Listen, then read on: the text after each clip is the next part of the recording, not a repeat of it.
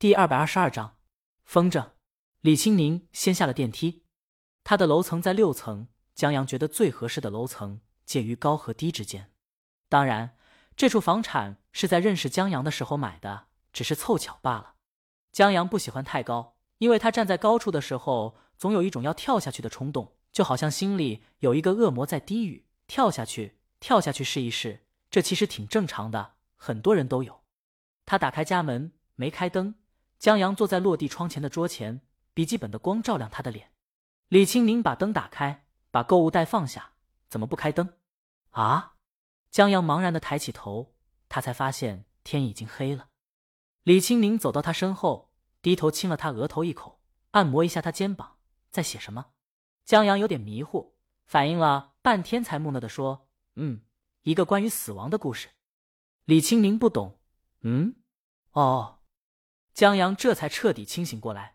情书，李清明眉毛一挑，刚要说话，江阳打断他：“书的名字叫《情书》，这可不是写给李清明的。”李清明翻个白眼：“你还没给我写过情书呢，怕什么？慢慢写。”江阳站起身，推着他向厨房走去。一辈子很长，可以慢慢写。在听了肥猫的推理后，不等肥猫侦探锁定凶手，灰老鼠就自己跑了。他仓皇逃走，可肥猫早已经料定他的逃跑路线。二哈已经在路上堵他了。小虎妈妈把肥猫侦探的绘本讲完，一抬头，小虎早进入梦乡了。即便如此，小虎妈妈还是给他讲完，听一遍是一遍，或许有用呢。但凡他能听进去一点，推理小说能让他的脑子稍微转得快那么一点，那么也是有用的。小虎妈妈给小虎盖好被子，关灯出去了。他回到卧室。她老公在拿着手机浏览网页，见小虎妈妈进来，小虎爸问他：“孩子睡了？”“嗯。”小虎妈妈坐在化妆台边，往手上抹乳。“你儿子，你又不是不知道，但凡需要动一点脑子的故事，睡起来效果特好，比吃安眠药还管用。”小虎爸笑了笑，这也是个优点。“是啊。”小虎妈问小虎爸：“奇迹男孩，你找到没有？”小虎爸摇头：“我今儿把公司附近的书店翻遍了。”真没这本书，不过我在网络小说平台上倒是搜到这么一本书，我看着还不错。小虎妈来了精神，我看看。她凑到小虎爸跟前，看他的手机，看着小虎爸把软件打开，在看到书封的时候，小虎妈觉得不对劲儿。在看到书的内容，奇迹男孩碰到一位凹凸有致的胸前丰硕少妇的时候，小虎妈亲给小虎爸一巴掌。这什么都什么？你怎么还划线了？描写的挺好的。小虎爸看着小虎妈，尤其现在的角度愈发的有感觉。滚！小虎妈觉得他太不正经了。小虎爸正经起来，除了这么一本，别的真找不到。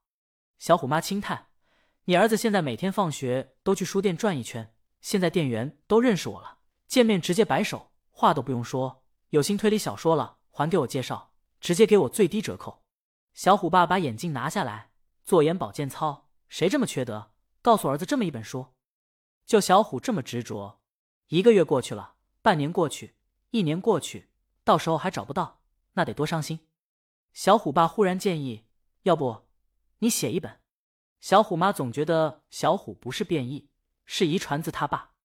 小虎爸在他看傻子的眼神中败下阵来，把平板拿过来，过两天再找找，咱们看电影。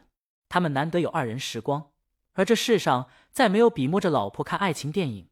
看狗血的爱情，看年轻人呻吟着青春，被爱情折磨着死去活来，更容易获得优越感的事了。这也是小虎爸难得的消遣。他买了《独自等待》，现在最火的一部爱情电影。行吧，小虎妈坐上来，先给他手一下，别乱摸。小虎爸有些不情愿：“你当写小说呢？什么都不能写。夫妻关起门，还跟在大街上一样相敬如宾，谁还不来点小确幸呢？”更不用说卧室门都关上了，这就相当于门都焊死了，不开车都不礼貌。行吧，小虎妈同意了。他们挤到一个被窝，打开电影。小虎妈，一个网络电影啊。网络电影和网剧不一样，电影可以院线捞钱，在上网站付费捞钱，再开会员捞钱。这直接在网络上播出的电影，往往代表着质量不怎么样，或者投资不大。小虎爸，别小瞧他，听说所有插曲。都是大魔王写的，相当于出了一张专辑。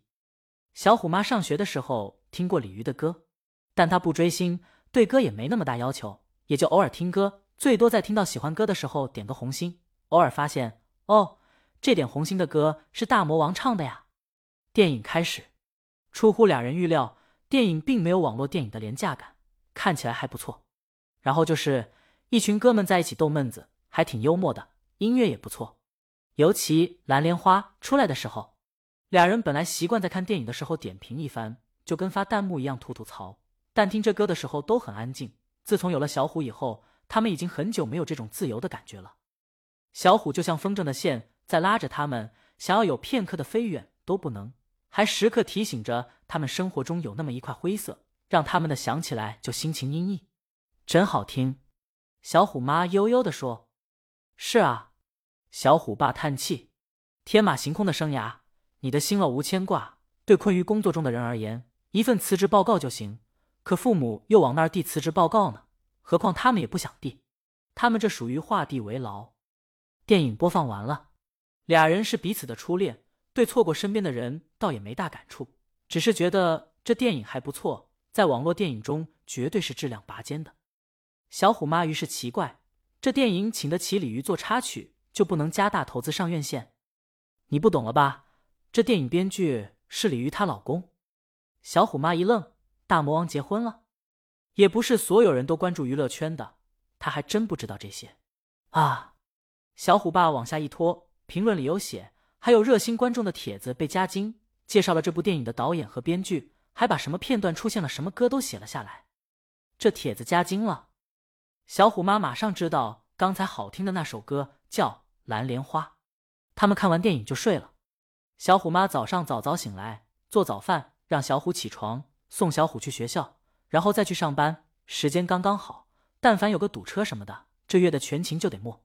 然后下午还得周而复始再来一次，接上小虎回去做饭，吃了饭再送去学校，很累，可也没办法。小虎暂时还照顾不了自己。本章完。